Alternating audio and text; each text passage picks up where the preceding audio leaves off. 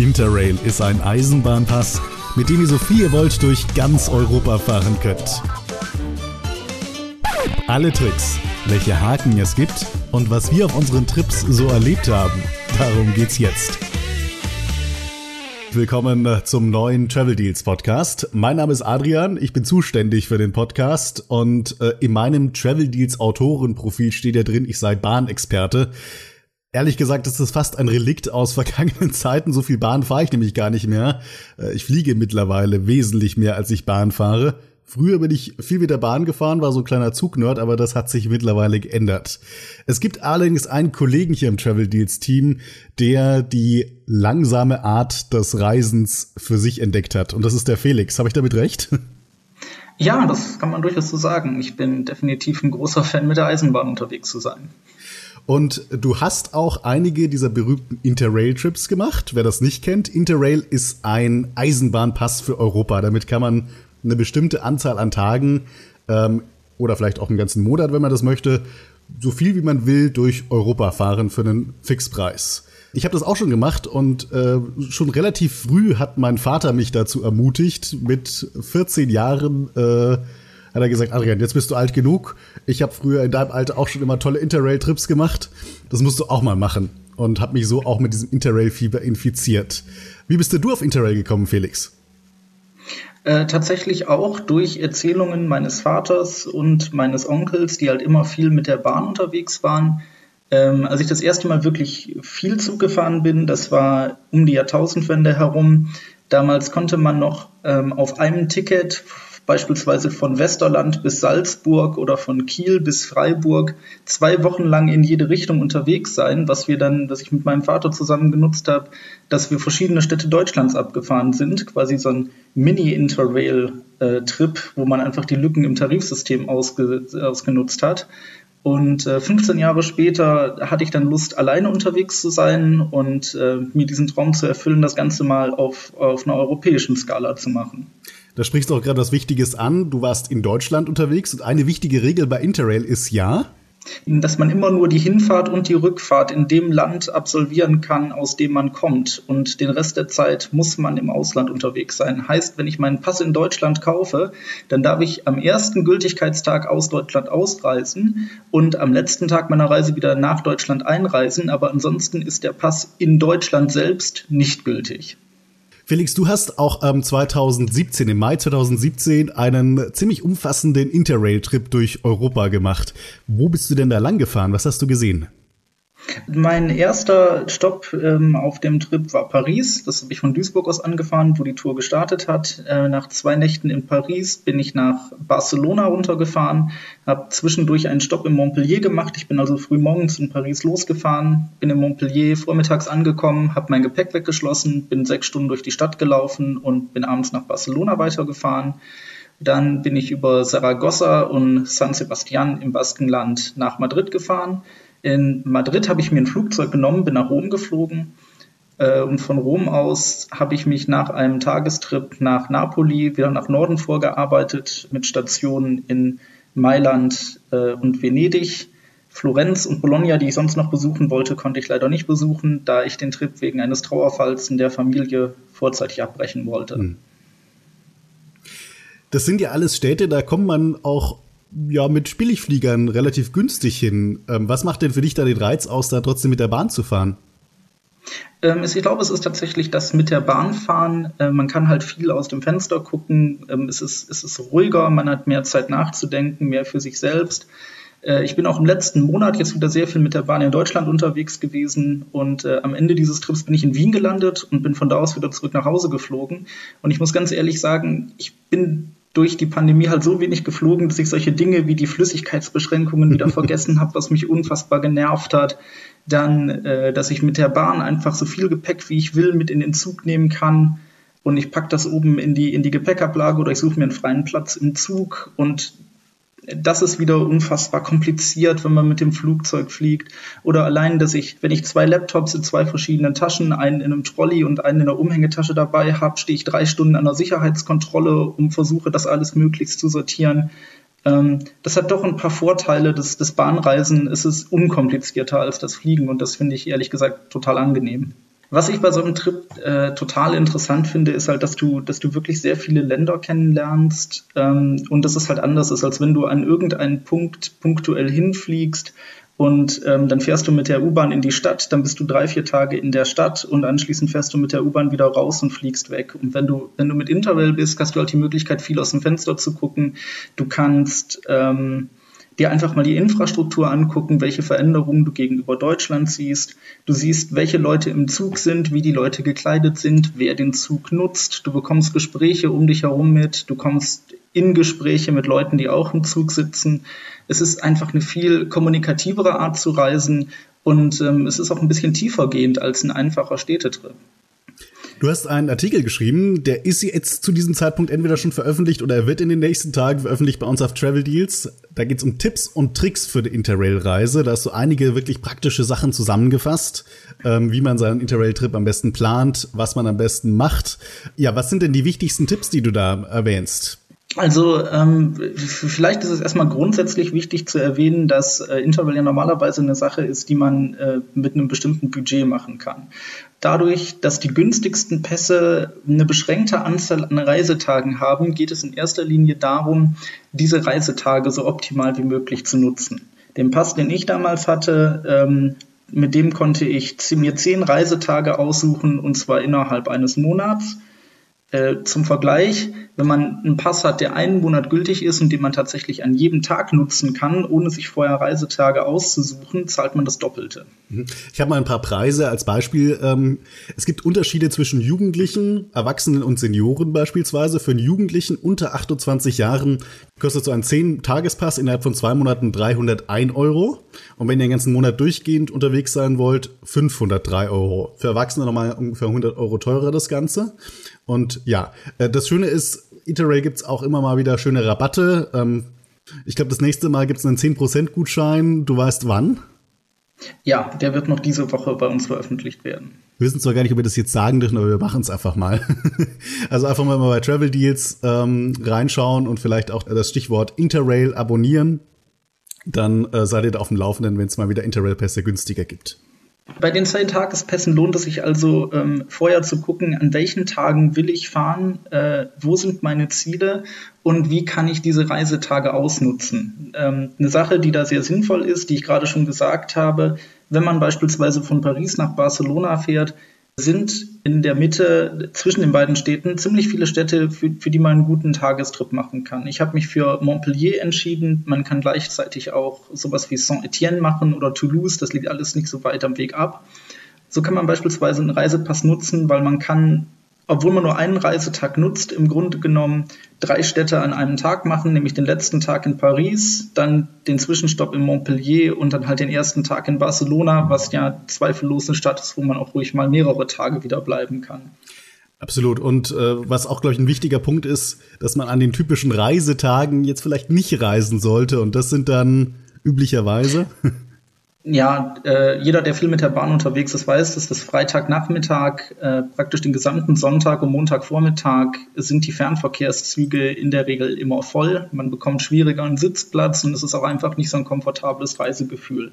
Auch da kann man tatsächlich wieder ganz einfach drum rumplanen, weil die ähm, äh, Tage, an denen man reisen darf, die sind nicht, die, kann man selber festlegen. Das heißt also, da steht da nicht drin, man kann dann am ersten, am fünften und am dritten reisen, sondern man legt das selber fest. Und dadurch, dass man selber festlegen kann, ist es halt sehr einfach zu sagen, okay, vielleicht nicht unbedingt an einem Sonntag oder vielleicht nicht unbedingt hm. freitags nachmittags auf einer typischen Pendlerstrecke. Muss man die schon, bevor man überhaupt den Interrail-Trip antritt, äh, festlegen oder kann man das auch im Laufe der, der Zeit machen? Äh, man kann das im Laufe der Zeit machen. Man hat quasi äh, zehn Blankotage, die man auf dem Interrail-Pass mit äh, Kugelschreiber ausfüllen kann. Zumindest war das bei mir so.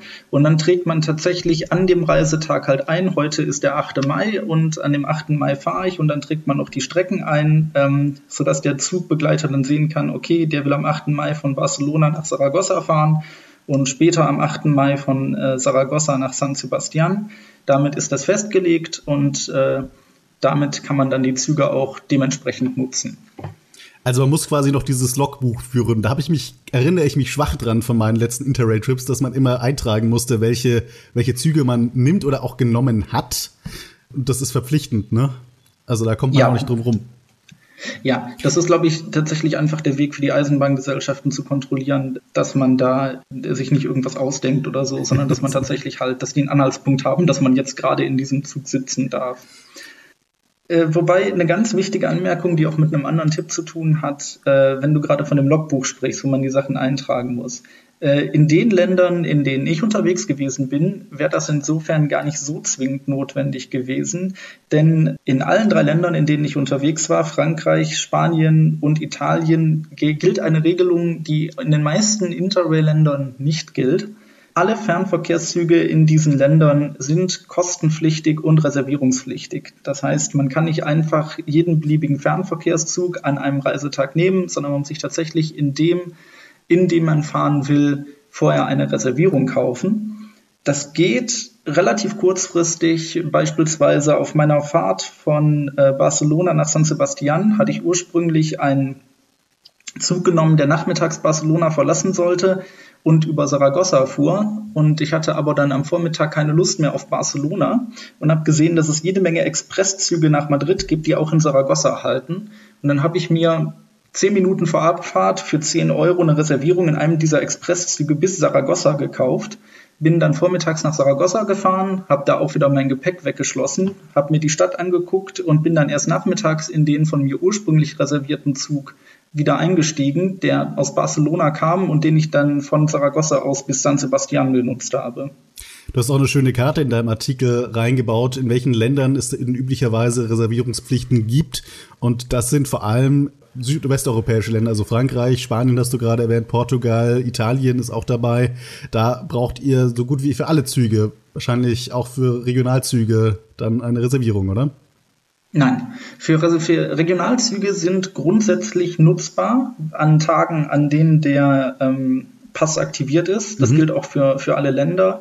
Aber ähm, es ist natürlich zeitsparender und komfortabler in vielen Fällen die Expresszüge zu nutzen, wo dann Reisezeiten beispielsweise von, von Rom nach Milan sich von sechs auf zweieinhalb Stunden reduzieren oder sowas.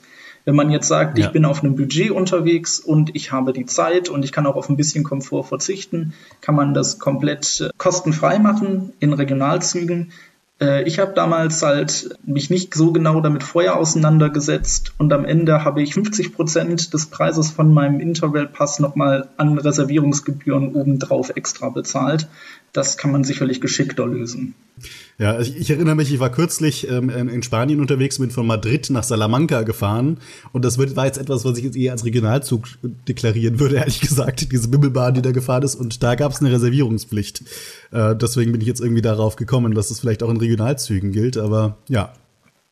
In der U-Bahn muss man sicherlich nicht reservieren, aber der ist auch schlechter Interrail-Pass nicht gültig.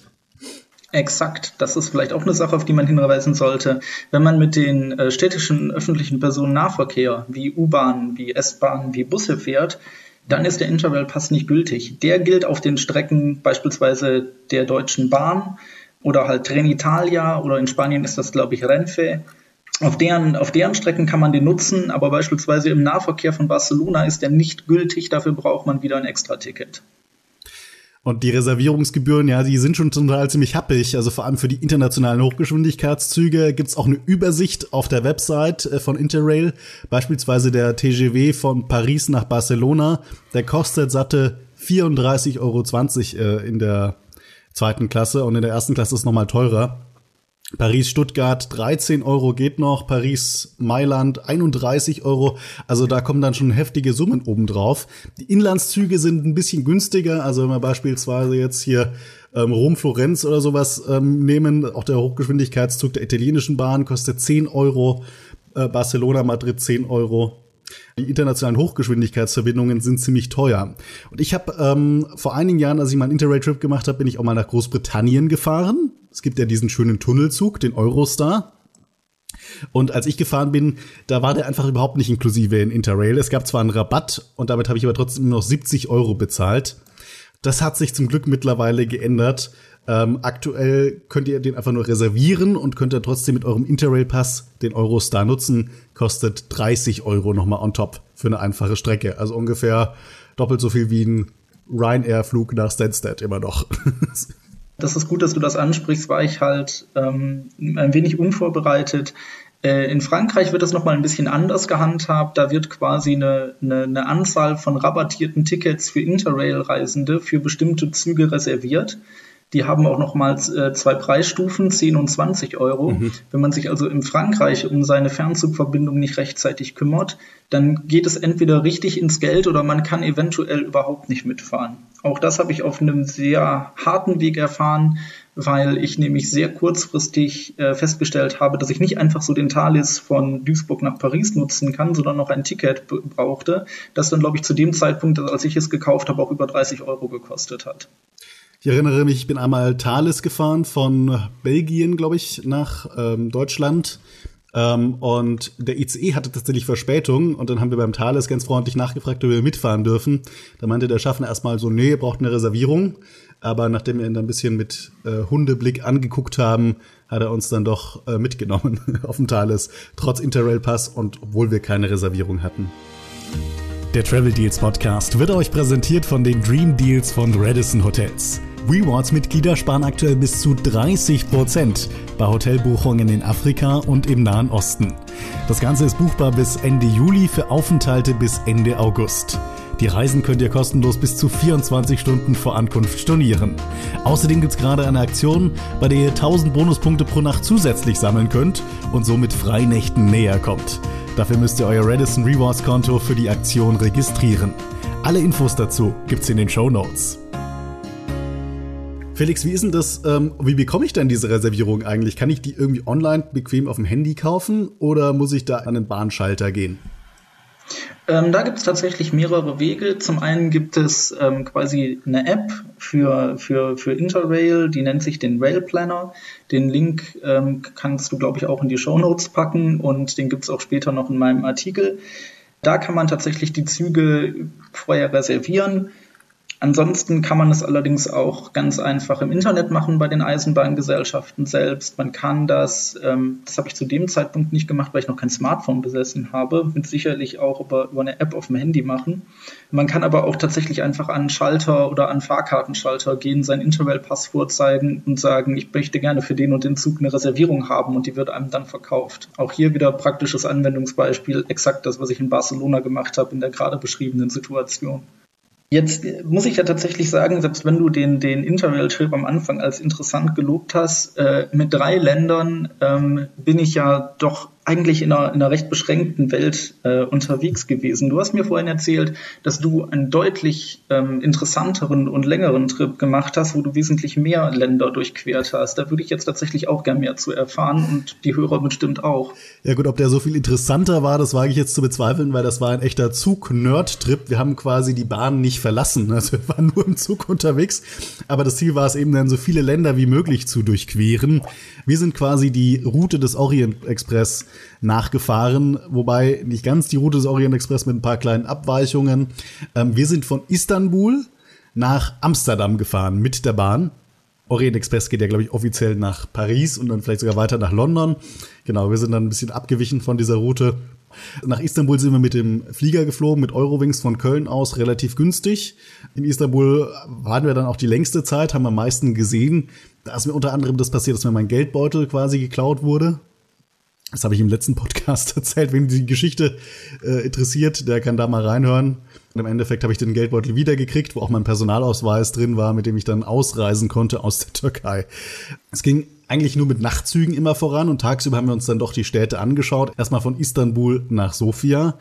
Das war eine unglaublich lange Fahrt. Da wir irgendwie auf, aus grenzkontrolltechnischer Sicht äh, durften wir den Zug auf gar keinen Fall an den Halten verlassen. Und deswegen wurden wir eingesperrt in unserem Abteil. Die haben da so fette Schlösser an die Waggontür irgendwie gehängt, weil der Zug wurde dann auch irgendwie zu einem Regionalzug. Da hat man einen Regionalzugwagen äh, angehängt und da hat dann in jeder Milchkanne kurz gehalten. Und wir durften eben aus unserem Schlafwagen nicht raus. Also auch wenn es gebrannt hätte, wäre es interessant gewesen, was dann passiert wäre. Ähm, hätten wir wahrscheinlich durchs Fenster oder so flüchten müssen. Ich glaube, die konnten wir trotzdem aufmachen, aber die Türen waren mit fetten Vorhängeschlössern verriegelt. Von Sofia ging es dann nach ähm, Belgrad, von Belgrad nach Budapest, dann nach Prag, dann nach Berlin und von dort aus nach Amsterdam, wo wir immer quasi tagsüber mehr oder weniger Zeit hatten und nachts waren wir dann im Nachtzug unterwegs.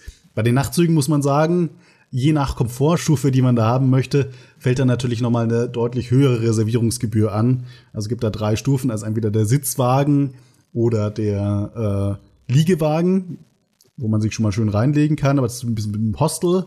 Und dann gibt's den Schlafwagen, der dann eher mit dem Hotel zu vergleichen ist. Und je nachdem, was man da haben möchte, muss man dann nochmal ordentlich Reservierungsgebühr obendrauf blättern. Aber alles in allem äh, lustiger Trip. Ähm, wir haben nur ein bisschen wenig von den Orten dann gesehen, sondern hauptsächlich die Bahnhöfe, weil wir dann irgendwie doch so erschöpft waren, dass wir nicht viel von den Städten sehen konnten, sondern uns dann eher ausgeruht haben, tagsüber auch. Ich finde das, ähm, ich finde das total interessant, was du gerade sagst, und ich denke, das unterstreicht doch wieder sehr schön die Flexibilität, die einem so ein Interrail-Ticket gibt, weil der eine möchte vielleicht mehr von den Städten sehen und so viele Städte wie möglich machen, der andere möchte sich ein paar Landschaften angucken, was man auf meiner Route beispielsweise auch im Baskenland wunderbar machen konnte, und der dritte möchte irgendwelche klassischen Zugrouten nachfahren oder so viele Zugtypen wie möglich kennenlernen oder nicht. Und ähm, es gibt kein richtig und kein falsch dabei. Es gibt nicht den Interrail-Trip, den man machen sollte, sondern ähm, jeder kann sich so ein Ticket kaufen und äh, selber gucken, wie er glücklich damit wird. Und das ist tatsächlich eine Sache, die ich unfassbar toll finde und die man, die man da durchaus unterstreichen kann. Ja, mein Vater ist eher so der Abenteurer, der hat mir das immer versucht schmackhaft zu machen mit seinen Nächten, die er irgendwo am Strand in Italien und in Südosteuropa erlebt hat.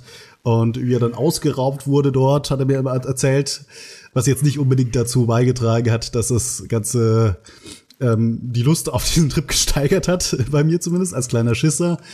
In jeder Form ist das eine sehr, sehr abenteuerliche Art zu reisen, finde ich. Ja, man, man, man sieht viel in, in kurzer Zeit. Ich glaube, dass ähm, äh, das Witzigste, was ich dazu gehört habe, ich meine, zwischendurch unterhältst du dich halt mit Leuten und, und erzählst denen äh, ein bisschen was, wie du gerade unterwegs bist und warum du gerade hier bist. Und das war zu fortgeschrittener Stunde in einer Bar in Barcelona, äh, als ich mich mit einem Briten unterhalten habe und ich erzählte dem dann halt, dass ich, dass ich ähm, gerade auf einem Interrail-Trip bin und er guckte mich an und sagte, Well, There are so many shit places in this world, it doesn't hurt to see a few nice ones. So, jetzt sind viele Travel Deals Zuhörer äh, ja sehr, sehr komfortables Reisen gewohnt. Ähm, wir fliegen sehr viel, wir haben Loungezugang, wir fliegen uns einen Vielfliegerstatus. Die Bahn ist ja jetzt eher nicht so dafür bekannt, dass das eine sehr komfortable Art des Reisens ist, wenn man mal vom Schlafwagen, den ich gerade angesprochen habe, absieht, oder? Es kommt drauf an. Also wer, wer auf Nummer sicher gehen möchte, kann sich den ganzen Pass natürlich auch nochmal für die erste Klasse ausstellen lassen. Denn in ganz Europa gibt es halt diese zwei Reiseklassen und man kann sich vorher entscheiden, ob man erste oder zweite Klasse fahren möchte. Auf der anderen Seite sollten wir uns als Deutsche vom mangelnden Komfort bei Bahnfahrten allerdings auch nicht abschrecken lassen. Ähm, ich bin natürlich äh, mit äh, reichlich Vorurteilen in die äh, Fernzüge in anderen Ländern eingestiegen und ähm, ich kann am Ende meines Trips tatsächlich sagen, dass im Vergleich mit den Wagen der französischen, der spanischen, der italienischen und der Schweizer Bahn die deutschen Fernverkehrszüge sicherlich im Punkto Komfort und Überraschung Pünktlichkeit am schlechtesten abschneiden. okay. Was wird denn auf den, auf den ausländischen äh, Zügen also angeboten an, an, im Punkto Komfort? Ähm, generell sind die Sitze, glaube ich, ein bisschen bequemer als das, was man aus dem Intercity gewohnt ist und auch aus den älteren ICE-Modellen.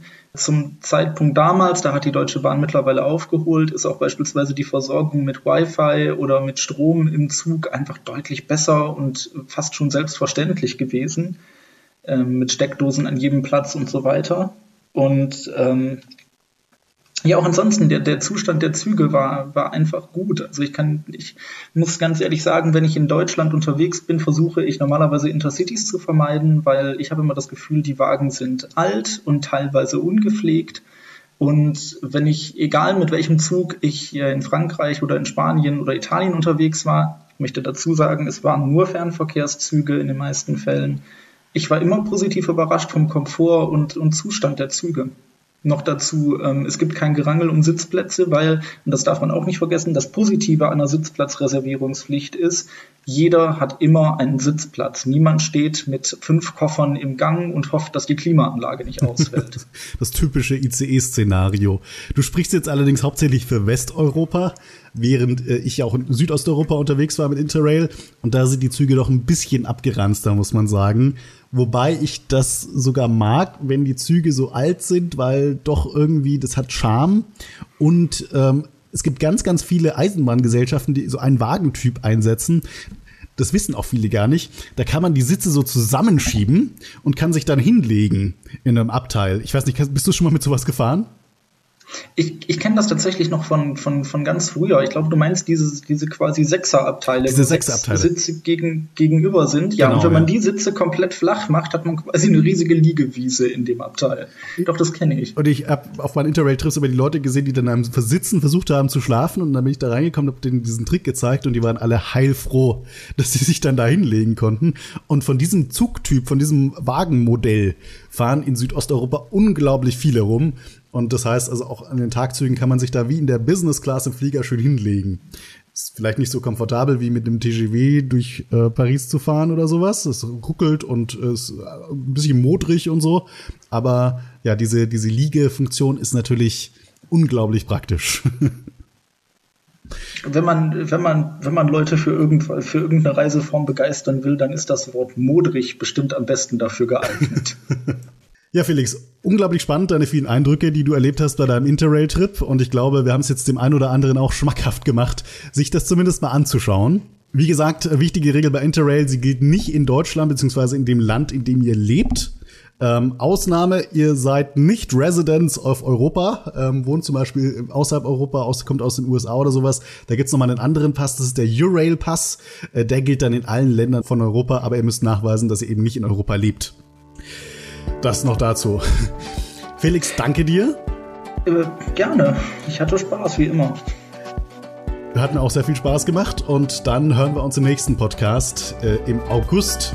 Danke fürs Zuhören und wenn euch der Podcast gefallen hat, dann gerne 5 Sterne bei Apple Podcasts hinterlassen, uns bei Spotify abonnieren und beim nächsten Mal wieder reinschauen. Tschüss. Auf Wiedersehen.